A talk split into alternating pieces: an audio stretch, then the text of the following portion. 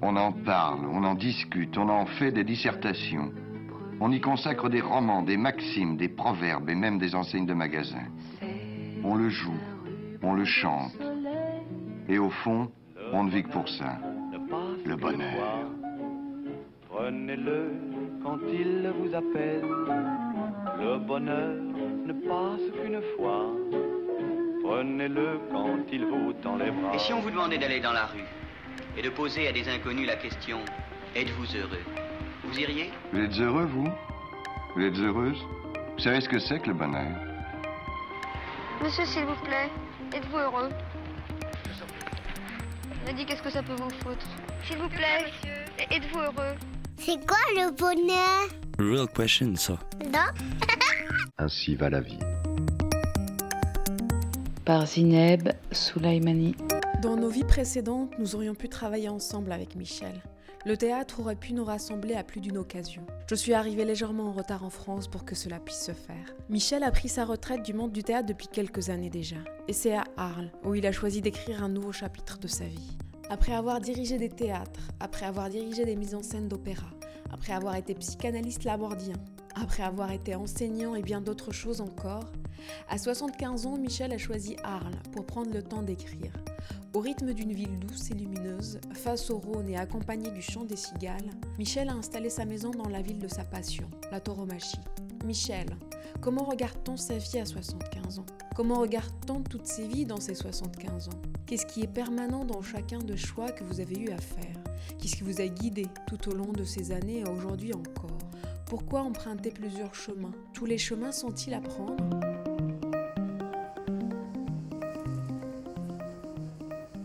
Ça devait arriver. Il se trouve que c'est arrivé après les autres. Ça devait arriver. L'essentiel, c'est-à-dire la mise en scène de musique et d'opéra, euh, est venu parce que je me suis dit que si je ne le faisais pas, j'allais louper ma vie. Voilà, donc je l'ai fait. Parce que c'était une évidence, ça me manquait, je voulais le faire. Voilà, donc je l'ai fait, ça a marché. Si j'ai fait de la mise en scène de musique, c'est parce que j'étais pas assez bon musicien pour faire de la musique tout court. Et donc, euh, non, non. Il fallait que je le fasse, je l'ai fait. C'était l'époque où il était très difficile, il était très facile d'avoir un métier très difficile d'avoir le téléphone. Maintenant, c'est le contraire.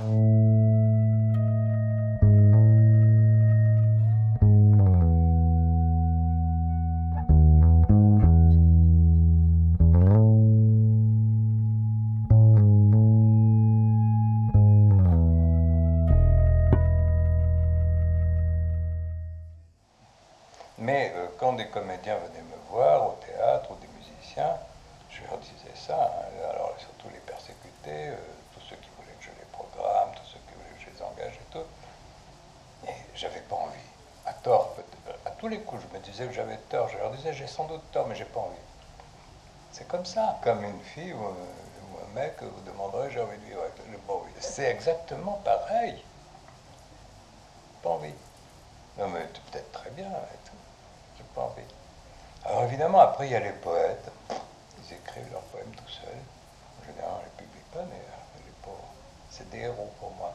Les peintres, et les écrivains aussi, ceux qui gagnent leur vie sont extrêmement peu nombreux. Et la plupart ont un autre métier en même temps, euh, journaliste, obligés. Donc ça donne des vies très, très dures, parce que ça donne deux vies en même Mm. temps. euh, pour les musiciens, non, c'est autre chose.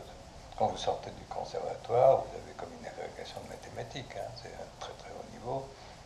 Moi, j'ai eu la chance de. Je ne dis pas, j'ai toujours. euh, mais bon, j'ai jamais été dans la misère. Et les années où on n'avait pas de fric, bon, on n'en avait pas. J'avais certainement des armes pour, pour, pour survivre. Si, la musique n'avait pas marché, j'aurais survécu en étant prof. oui. J'aurais été moins heureux. Je ne sais pas si je provoque mon bonheur, mais je provoque ma vie, c'est sûr. J'ai suivi beaucoup de chemins, j'ai ouvert de nombreux sentiers. J'ai navigué sur cent mers et abordé cent rivages. Partout j'ai vu des caravanes de tristesse, de superbes et mélancoliques ivrognes à l'ombre noire et de grands pédants de la cantonade qui regardent, se taisent et pensent qu'ils savent parce qu'ils ne boivent pas le vin des tavernes. Bah, C'était un autre chemin possible, un autre chemin de vie possible. Pour moi, ça m'intéressait beaucoup, la psychanalyse. Donc j'allais voir. Oui. Enfin, en tant qu'à la borde, on allait voir hein, comme on voulait. hein. Le thème des îlots respirables, c'est là-bas que je l'ai appris. Certainement, euh, les Guattari, euh, pas certainement, euh, il le disait, considérer la borde comme une tentative d'îlot respirable. Avec que des fous, c'est compliqué quand même. Ouais, en général, on se dit on se fait pas chier avec les fous. euh, On est, gâté d'avance parce qu'ils vous pourrissent la vie. Quoi. Et comment rendre cet endroit euh, respirable pour les fous qui, sont, qui en chient quand même beaucoup, euh, qui souffrent énormément, et pour les soignants, parce que c'est quand même chiant de se taper des fous. Oui, c'était une clinique psychiatrique. euh, euh, Il faut voir, la plupart, euh, encore maintenant, la plupart des établissements psychiatriques sont. Les établissements psychiatriques ne sont pas des endroits très joyeux. D'une part parce que les malades sont en grande souffrance. C'est des souffrances affreuses, hein, le délire, la folie euh, ou la dépression grave tout ça, c'est vraiment des grandes souffrances. Et euh, quand vous avez 10, 20, 50 malades, 100 malades dans un même établissement, ça fait beaucoup de souffrances accumulées qui se télescopent, qui, se, qui sont, sont à fleur de peau. Et les soignants, là-dedans, euh, faut voir, jusqu'au début des années 50, les soignants, c'était des athlètes qui leur cassaient la gueule. Parce que c'est des souffrances tellement insupportables qu'ils étaient violents, qui sont souvent violents, les fous. Et comment, comment vous faites avec trois fous qui, qui- sont en train de tout casser C'était des baraques, les infirmiers psychiatriques, c'était affreux, affreux, affreux. L'image de l'hôpital psychiatrique avant la guerre, au 19e siècle, est une image euh, monstrueuse, c'est monstrueux, monstrueux. Entre le manque de, respect pour les malades qui dominait dans cette société-là et le manque de moyens médicaux, plus euh, le manque de volonté, certainement, il ne devait pas y avoir beaucoup d'endroits joyeux. Justement, euh, on, ne- tente pas de construire des îlots respirables. La Borde se considérait vraiment comme un asile au sens euh, noble du terme, c'est-à-dire un endroit où on peut aller se retirer, où on peut aller se protéger. Quand on demande asile, c'est parce qu'on est en danger. Et les, fous, ils ont besoin d'asile. Et là, maintenant, on n'a qu'un souci, c'est de les faire sortir. Donc, évidemment, ils n'ont pas d'asile. Résultat, il y en a beaucoup en prison, euh, Bon, et puis beaucoup. euh, heureusement, il y en a qui sont bien drogués et qui s'en sortent bien, quoi. Bien drogués au bon sens du terme, des bons médicaments qui aident à bien vivre. Bien sûr, il y en a plein, mais je veux dire, je ne suis pas contre les médicaments quand ça aide à bien vivre. Attendez, pourquoi sont, pourquoi sont privés? Ce qui est difficile, c'est d'avoir des bons médicaments qui vous aident à bien vivre, bien, bien aidés par un médecin, en général par une équipe médicale un hôpital, je ne sais pas quoi. C'est ça, un, bon asile. Même quand on n'y est pas, on sait où aller. C'est comme la paroisse, c'est comme je sais pas quoi. Je, vous savez où aller, euh, je suis pas bien, tiens, on va t'aider. Maintenant, on les garde pas, donc on va t'aider, puis tu reviens quand tu veux. Et la borde, il y, a, moi, il y a des gens qui sont restés 50 ans là-bas. Vous n'avez pas d'autre endroit où aller. Des vrais fous, euh, grave. hein. Mais, c'était heureux, mais enfin, étaient peut-être moins malheureux qu'ailleurs. Il y a des. il y a- attendez, quelqu'un qui délire, dans quelque société que ce soit, euh, c'est compliqué hein, de vivre avec. C'est compliqué pour lui de vivre avec son délire, et c'est compliqué pour la société de vivre avec. Quand il y a des amis dont, un ami dont le fils est fou, il hurle, euh, c'est- pénible. Les médicaments, euh, s'il les prend, mieux. Les prend pas, pas. Voilà, l'hôpital euh, accueille toutes ces souffrances-là, la borde accueille ces souffrances-là. Et comment faire? Eh bien, c'était un endroit assez, pas mal, c'était assez joyeux. Je ne dis pas que c'était. c'est- Il s'agit pas, c'était pas le bonheur du tout. Mais c'était un endroit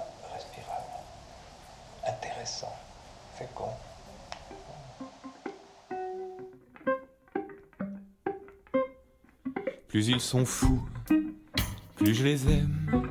Dans leur bicoque du 16e arrondissement, bourgeois classique ou bien baroque, leur charme discret promet souvent de chauds moments. Le soleil frôle les rideaux, caresse les touches d'un piano, sans pour autant mettre à l'abri ces gens-là des drames C'est un, c'est un, le bonheur, être heureux, tout ça, c'est. Je me suis dit, évidemment, je me suis dit, il va me demander. C'est pas des mots auxquels je pense du tout, ça fait pas partie de mon vocabulaire. Tout. Je peux, je peux pas dire je suis malheureux. J'ai eu la chance de ne. C'est pas vrai, j'allais dire jamais connaître le malheur. S'il y a eu un, un immense malheur dans ma vie, c'est la mort de mon fils. Mais à part ça, je suis très heureux. Mais jamais je ne pense ça. Jamais je ne pense ça. Le bonheur, c'est quoi? C'est un état, je suis bien et tout. Si vous me demandez euh, si je. Je ne peux pas dire le contraire. Mais ça ne me tente pas beaucoup, ça ne m'intéresse pas beaucoup de, de réfléchir aux choses euh, dans ces termes-là, d'état. Le bonheur, c'est un état. Le bonheur, c'est un état. Oh, pour moi. Vous avez regardé la page Wikipédia sur le bonheur? Oui. J'ai regardé avant. Vous arriviez à aussi oh là, là, il va falloir causer sur le bonheur. Ah, il y en a plein, ils y sont tous. C'est formidable. De, de, Démocrite jusqu'à jusqu'à Freud, hein, ils sont tous. C'est pas pareil, le moment, justement. Le bonheur n'est pas un. Le, bonheur, c'est de la durée. Je ne peux pas dire je m'en fous. Je préfère infiniment euh, ne pas être malheureux. Donc du coup, ah ben, c'est le bonheur. Oh, je n'ai jamais pensé à comme ça.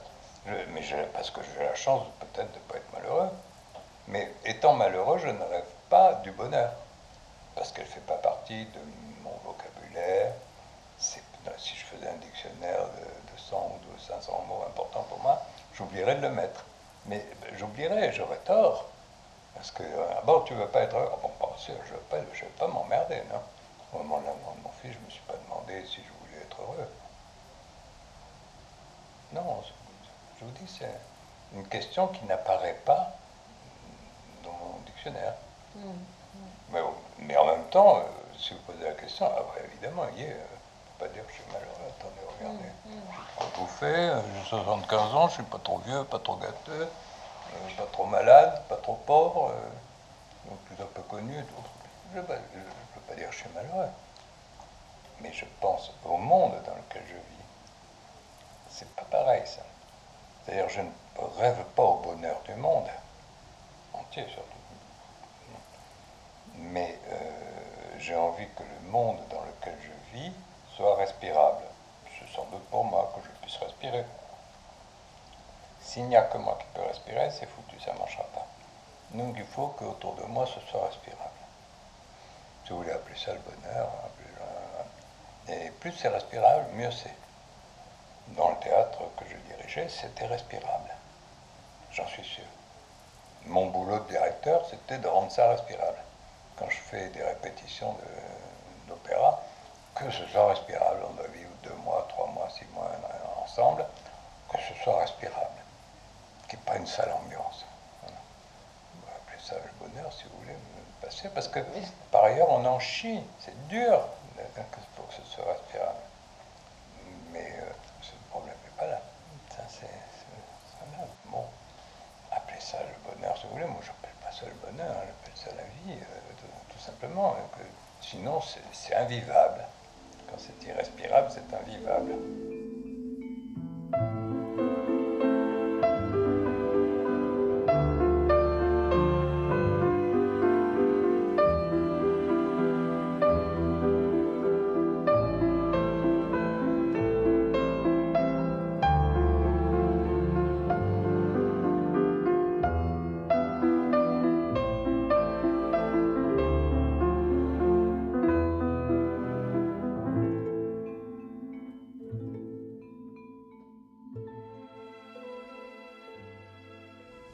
Persuadé de ça, même encore maintenant. Hein. je, pense que ça vous regarde, vous aussi, mais si vous voulez faire un truc, il faut aller là où vous pouvez le faire. Euh, j'ai rencontré, évidemment, dans mon parcours, des dizaines et des dizaines d'artistes, euh, des Mozart assassinés, hein, partout. Je ne crois pas qu'il y ait beaucoup de Mozart assassinés, surtout dans, notre Europe riche. Je ne crois pas. Je crois qu'il y a. Euh, je ne dis pas qu'il n'y en a pas du tout, hein, mais si vous voulez être musicien, il faut travailler comme une bête pour l'être, d'abord comme une bête, c'est 10 ans de boulot, 10 euh, heures par jour, et puis voilà. Et d'autre part, euh, euh, il faut aller là où il y a des musiciens. Il faut rentrer dans la famille. Pour le théâtre, c'est pareil. Je, me souviens d'un comédien médiocre, très médiocre, qui, qui n'allait jamais au théâtre. Et croyait qu'il était comédien. quelle connerie. Allez là où vous pouvez être accueilli là où on a envie de vous aimer, là où on a envie que vous soyez de la famille. Si personne n'a envie que vous soyez de la famille, vous ne rentrez pas dans la famille. Oui, mais je suis génial. Attends, euh, personne ne veut de toi.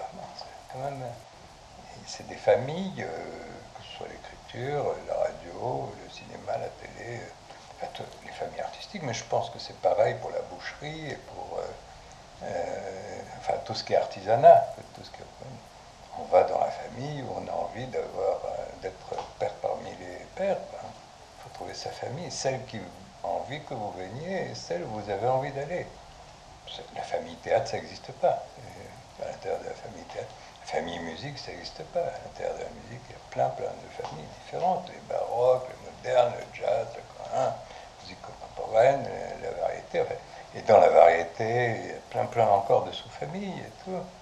Et dans quelle famille vous avez envie d'être euh, et quelle famille a envie de voir votre gueule tous les jours. Hein.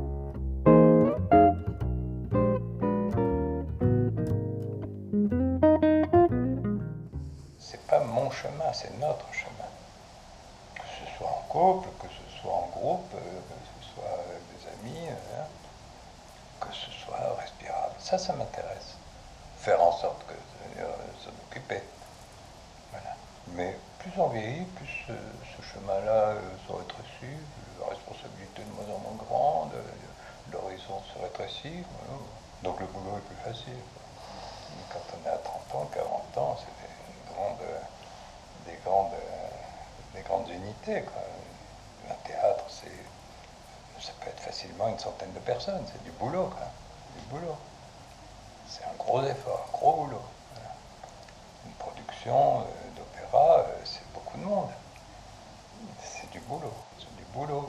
D'abord, euh, il faut exiger que les gens bossent, ça c'est la moindre des choses. Il faut bosser énormément et donner envie aux gens de bosser. S'il y a des feignants, des flemmards là-dedans, s'en débarrasser. on n'a pas de temps de... Bon, mais parfois on se trompe. Alors c'est une cata, après ils sont là Il vaut mieux, voilà, il vaut mieux considérer qu'on est responsable de ses malheurs plutôt que de dire c'est la faute aux autres. C'est désastreux de dire que c'est, de penser que c'est la faute aux autres. Je ne dis pas que ce n'est pas la faute aux autres. Mais alors, que ça change?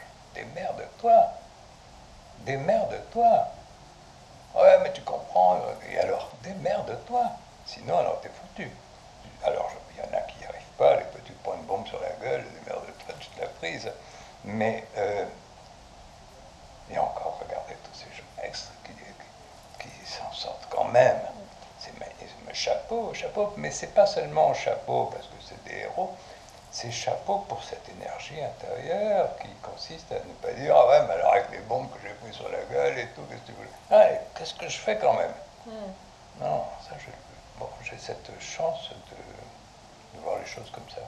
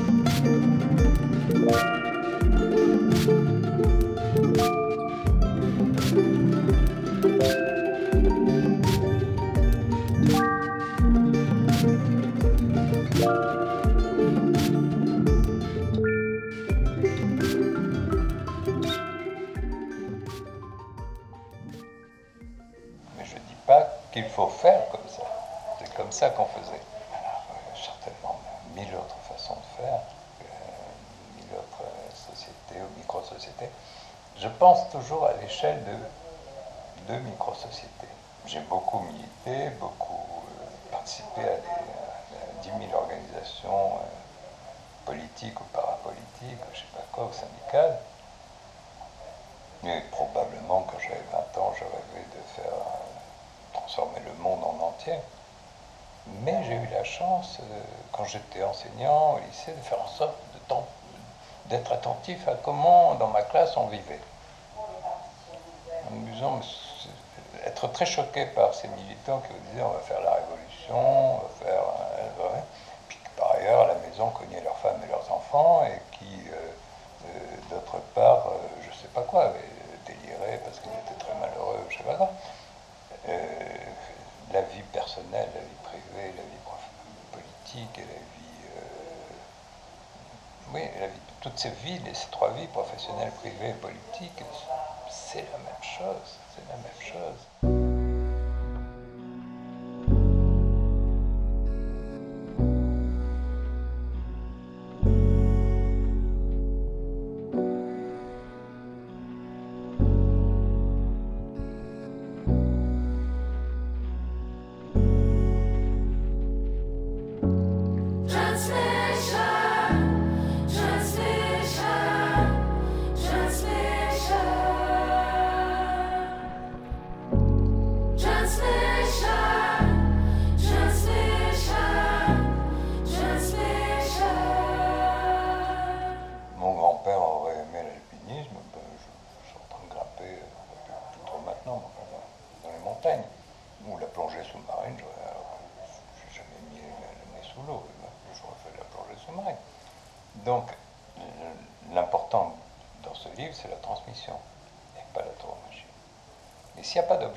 Il n'y a pas de transmission.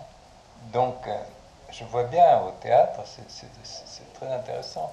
Je, pense que, j'espère, que j'ai transmis à ceux qui travaillaient avec moi beaucoup de contenu, de, savoir-faire, d'exigences sur les métiers artistiques qui étaient les nôtres. La musique, le théâtre, la vie du théâtre, les, les rapports aux spectateurs. Mais je vois bien, il y en a qui font tout autre chose. Et je me dis finalement, j'espère que j'aurais transmis le goût de la transmission. C'est tout. Donc, on ne transmet rien, on ne transmet pas le goût de la transmission. Il faut qu'il y ait quelque chose à transmettre pour. euh, mais je, pe- je, je pense que, et c'est là justement que les profs, peut-être beaucoup de profs se gourent, quand ils tran- transmettent les mathématiques, ou la géographie, ou les sciences nat, ou n'importe quoi, si ils ne transmettent pas le goût de la transmission, en fait, ils ne transmettent rien, et on s'emmerde. Ça, a à voir avec l'amour, le désir. euh, mais si on ne transmet que le goût de la transmission, on- on- c'est de la branlerie, c'est de la, rien du tout. C'est du, du vent. C'est de la psychosociologie de Katsu, ça. Il n'y a pas de désir sans objet du désir. Oui, mon grand-père aimait ça. Donc il m'a transmis le goût de la tauromachie. Mais, mais il m'a transmis la tauromachie, il m'a transmis un réel savoir euh, sur la tauromachie, un réel goût pour la tauromachie. Parce que j'aimais ce qu'il me transmettait, j'aimais qu'il me transmette ce qu'il me transmettait. Je crois vraiment. Alors le livre en question, c'est après je me suis dit, mais comment... euh, bon, donc mon grand-père, je- dans le livre,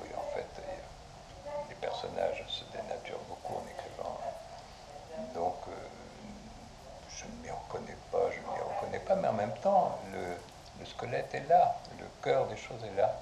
Et surtout, le livre, il est né de ce que je me suis dit, mais comment ça lui est venu à lui? Donc j'ai inventé un personnage euh, qui lui avait transmis ça. Et puis après, j'ai dû inventer d'autres personnages euh, qui s'étaient transmis. Puis il y a un personnage euh, à qui, ça qui, qui, essaie de transmettre à sa copine.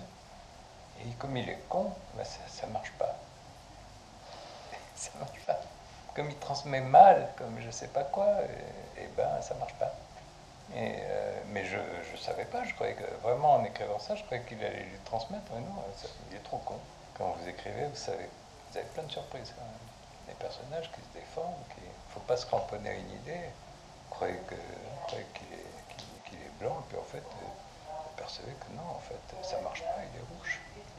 Non, non, c'est au fur et à mesure, quand je dis de plus en plus, plus vous écrivez, plus les personnages, si vous, euh, si vous les respectez justement, ils, ont, euh, prennent consistance.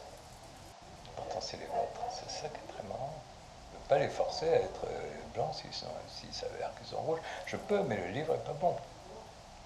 Un mauvais livre, justement, il est fait de ça. Oui, bien sûr, c'est absurde de dire que les personnages s'imposent, c'est les miens. Mais je vous assure, tous les jours, j'ai des nouvelles. Oh purée, j'ai. Ah, ah, il fait chier. Ou au contraire, chouette, il m'a donné une idée. Ah, tout le temps, je vis avec elle. C'est très difficile, c'est très difficile parce que je suis persuadé qu'un très bon roman, euh, c'est un, roman où, vous laissez aller euh, les choses. Euh, c'est pas vous qui les, qui les imposez, quoi. il faut pas être. elles s'imposent à vous. Alors, ce sont vos choses, mais elles s'imposent.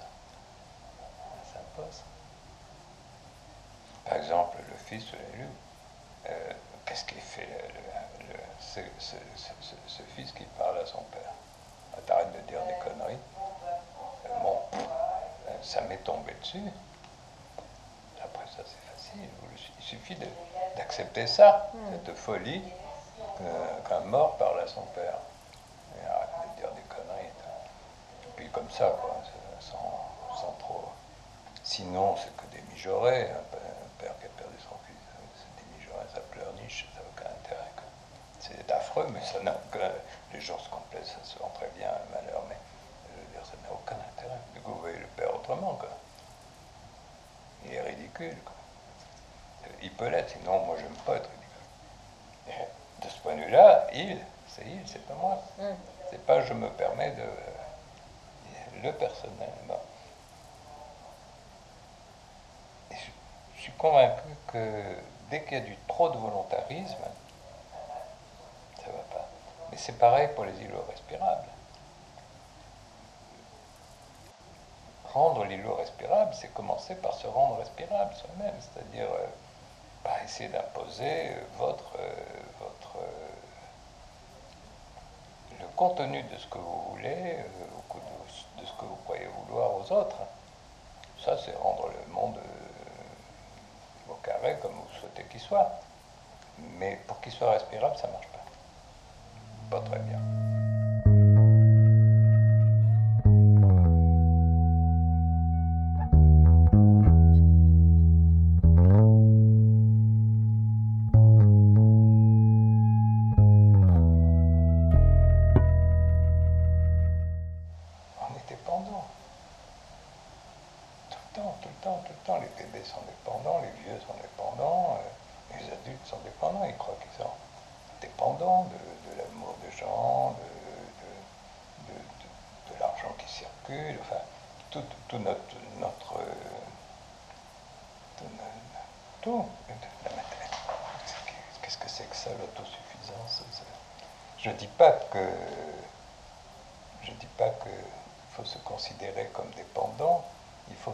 Comme dépendant, il faut aimer ses dépendances. Enfin, il faut. On ne pas de morale là chacun se démerde, encore une fois. Que chacun se construise sa Quand je dis que chacun se démerde, c'est pas de l'indifférence, mais que je prétends pas dire euh, ce qu'il faut, faut, faire, que, quelles sont les bonnes recettes, je ne les ai pas. Il faut les réinventer tout le temps et tout. C'est bien plus euh, stimulant et marrant et fécond qu'est-ce que je fais avec mes dépendances? D'un côté, non, non, mais il y a, on est dépendant. D'un côté, il y a ce phénomène euh, gigantesque, bulldozer, euh, incontournable qui s'appelle la mondialisation.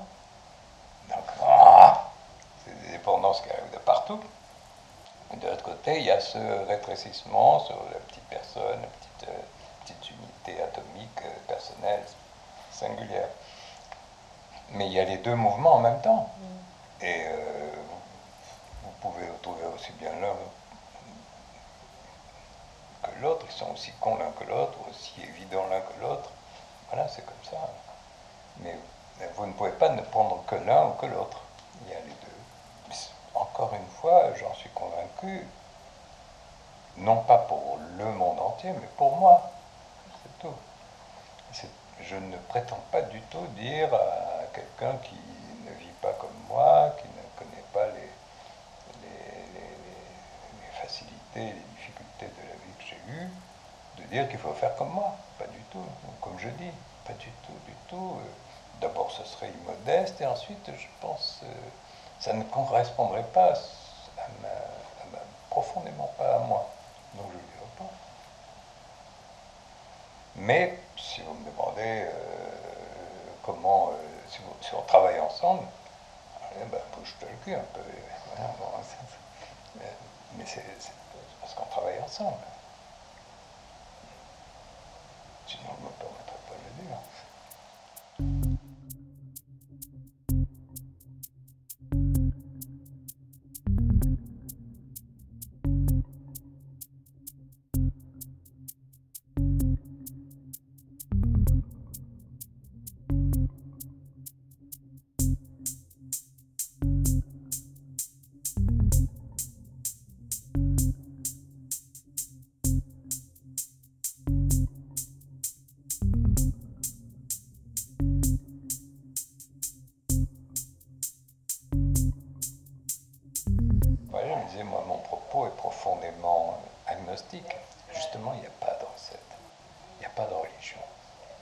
pas d'idéologie euh, dans ce que je dis. Euh, et que c'est terrible pour les gens. Parce que euh, une église, un parti, ça rassure. Ça vous dit ce qu'il faut faire. Il y a des principes, il y a des certitudes, que ça s'appelle la théorie du ruissellement des libéraux, ou le- la lutte des classes des marxistes, euh, Dieu, la religion, euh, ça, ça, je dis pas du mal de ça en plus. Euh, on a besoin de se tenir à des rampes, comme ça. voilà. Je, ce que je- personnellement, je, je me suis, euh, je me suis cramponné à plein de, ram- à plein de rampes, hein, comme tout le monde. Heureusement, sinon on ne tient pas debout. On ne tient pas debout. Bac, c'est une rampe. Un costaud, une bonne rampe. Mais, bon, avoir un peu d'humour, se moquer, des- se moquer de ses propres rampes. Ou alors, ce n'est qu'une rampe. Ça ne veut pas dire qu'il ne faut pas se- se- se- l'utiliser à fond. Mais bon, pas s'y cramponner euh, et, se- se- et devenir prisonnier de cette rampe par rapport à l'i- à l'idée de la respiration. Euh, une rampe, euh, dès que ça devient un mur, c'est plus une rampe. Dès que ça devient un- une prison, on ne respire plus. Je, je vois sur le marché les gens qui distribuent les trucs contre la corrida. Ils me disent, se cramponnent leur rampe, c'est, il faut sauver les animaux. Ils ne pensent pas à sauver les êtres humains. Il y a plein de gens qui sont dans un désespoir monstrueux, il y a des guerres horribles, il faut sauver les animaux.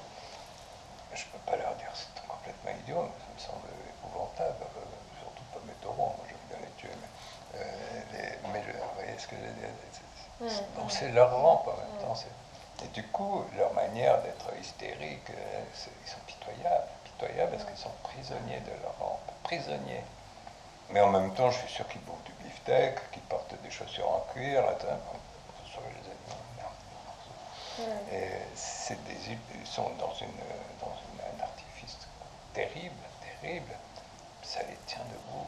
Si jamais, si jamais quelqu'un leur disait de manière trop efficace que c'est idiot, ils tomberaient en ruine. Mais du coup, ils n'entendent rien. On ne peut pas se parler. Rendre le monde respirable, contribuer à ce qu'autour de soi ce soit respirable, c'est justement contribuer à ce qu'on ait tous un peu ce courage-là.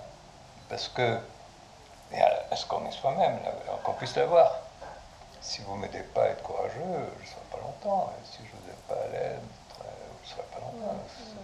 Donc, c'est pas, pas simplement des traits de caractère, c'est pas des qualités euh, personnelles. C'est juste qu'est-ce que je peux faire euh, pour que ce soit un peu moins con tout ça, un peu moins triste, un peu moins chiant, un peu moins euh, comme ça. Non, donc quand vous ça avec votre schmilblick quand même, le bonheur, c'est compliqué quoi, compliqué, c'est très. Il faut y aller très finement, hein, parce que j'aurais mauvaise grâce à dire que je ne suis pas heureux, je suis très heureux. Je préfère pas réfléchir que me demander des trucs aussi cons. Non mais attends, tu sais qu'il y a encore plein d'années à vivre sur la Terre et toi quand tu y seras plus, bah pareil, eh ben, euh, tu ne demandes rien. Bah non, bah ça va très bien, ça continuera comme ça a commencé il y a longtemps et voilà, c'est tout. Est-ce que demain finira bien J'ai que 10 ans, je n'en sais rien. Non, vraiment, nous ne sommes pas les premiers, ni les derniers du reste à tenter de le dénicher. Dans Arles, où sont les aliscans, quand l'ombre est rouge sous les roses, éclaire le temps Prends garde à la douceur des choses lorsque tu sens battre sans cause. Ton cœur trop lourd et que se taisent les colombes, parle tout bas si c'est d'amour au bord des tombes. Voilà, ainsi va la vie quitte Arles, sa douceur et ses cigales, ses aliscans et son théâtre antique, son histoire passée et son histoire à venir. Ne quittons Arles, mais nous savons qu'elle appelle toujours à un retour. Ainsi va la vie reprend le bateau, dans un besoin de retraverser la Méditerranée. Naviguer sur les pas du lys et s'amarrer à Rabat. La capitale marocaine nous offre la rencontre avec Bouchra femme sensible, créatrice et inspirante. Ainsi va la vie continue son chemin initiatique vers l'altérité plurielle, puisqu'ainsi va la vie.